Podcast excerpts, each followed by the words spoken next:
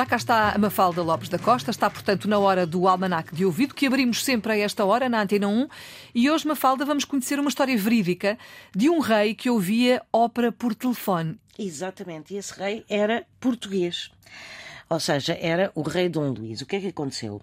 Quando uh, houve os primeiros telefones, portanto, uhum. a, a companhia que instalou os primeiros telefones, uma das pessoas que teve direito, ou seja, que foi um dos primeiros assinantes, foi Uh, o Rei, isto no Palácio Nacional da Ajuda. Esta história é uma história muito engraçada e que é contada num blog que se chama O Sal da História e que tem variedíssimos episódios, todos eles extremamente engraçados. Ora, o que é que aconteceu? Aconteceu que o Rei, nessa altura, a irmã, a Mariana, tinha acabado de morrer e, portanto, o Rei, obviamente, estava num período de luto e não podia ir nem à ópera, uhum. nem a concertos, nem nada.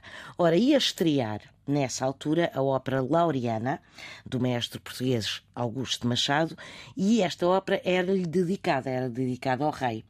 E então, o que é que a companhia fez? A companhia pôs, obviamente, um sítio onde retransmitiu essa ópera para o telefone do rei. E, portanto, foi assim uma coisa fantástica que ele ouviu a ópera por telefone.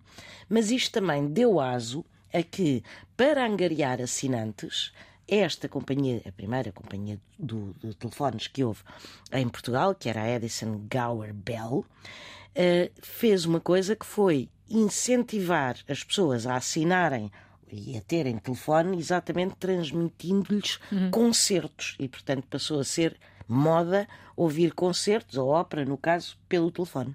Muito bem, está explicado. Obrigada, Mafalda Lopes da Costa. É assim o Almanac de Ouvido, sempre a esta hora na Antena 1. Não se esqueça que fica disponível também para ouvir quando quiser na RTP Play.